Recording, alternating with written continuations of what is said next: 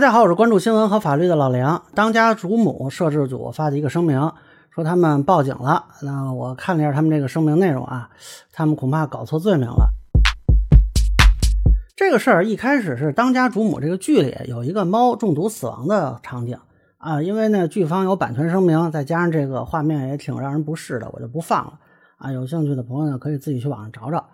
那么很多网友呢，就这个画面就讨论说，这剧组不会是真的害死了一只猫吧？那后来呢？这个剧方也是发布了这个两段视频，想说这猫还活着呢。但是呢，这个网友就质疑啊，说这是不是剧里那只猫啊？啊，你说实话，我也不好判断，因为我看这白猫都差不多。反正呢，这个剧的豆瓣评分现在是跌到二点九了。那很多人对这个剧方是口诛笔伐。嗯，最新的一个爆料呢，是有网民自称剧组的群演，说这个猫是被电死了，而且当天就埋了。现在剧方发这个声明说报警呢，主要也就是针对这个网民的说法，把对方发生的这个平台啊和 ID 啊都发上来说是以诽谤行为向公安机关报案，追究刑事责任。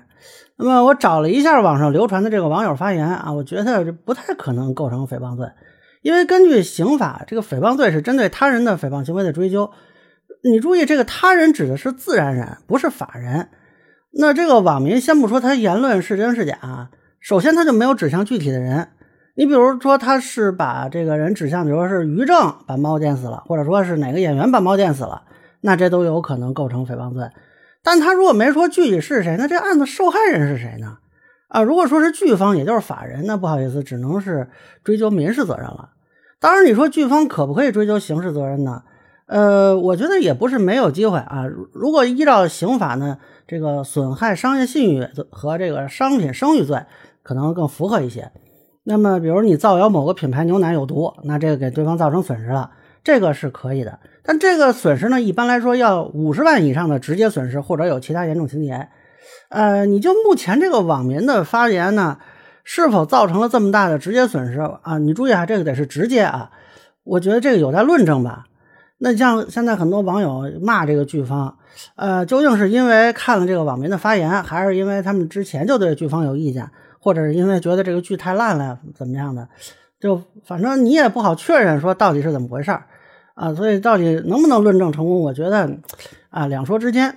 另外一个呢，如果警方觉得这个网民的行为恶劣，也可以考虑以寻衅滋事追究责任啊，但这个就是警方定性了。那这里呢，我多说一句啊，就不管这个剧怎么样，大家批评的时候也得注意分寸啊。如果真的是造谣呢，虽然不一定构成诽谤罪，但是呢，还是会被追究法律责任的。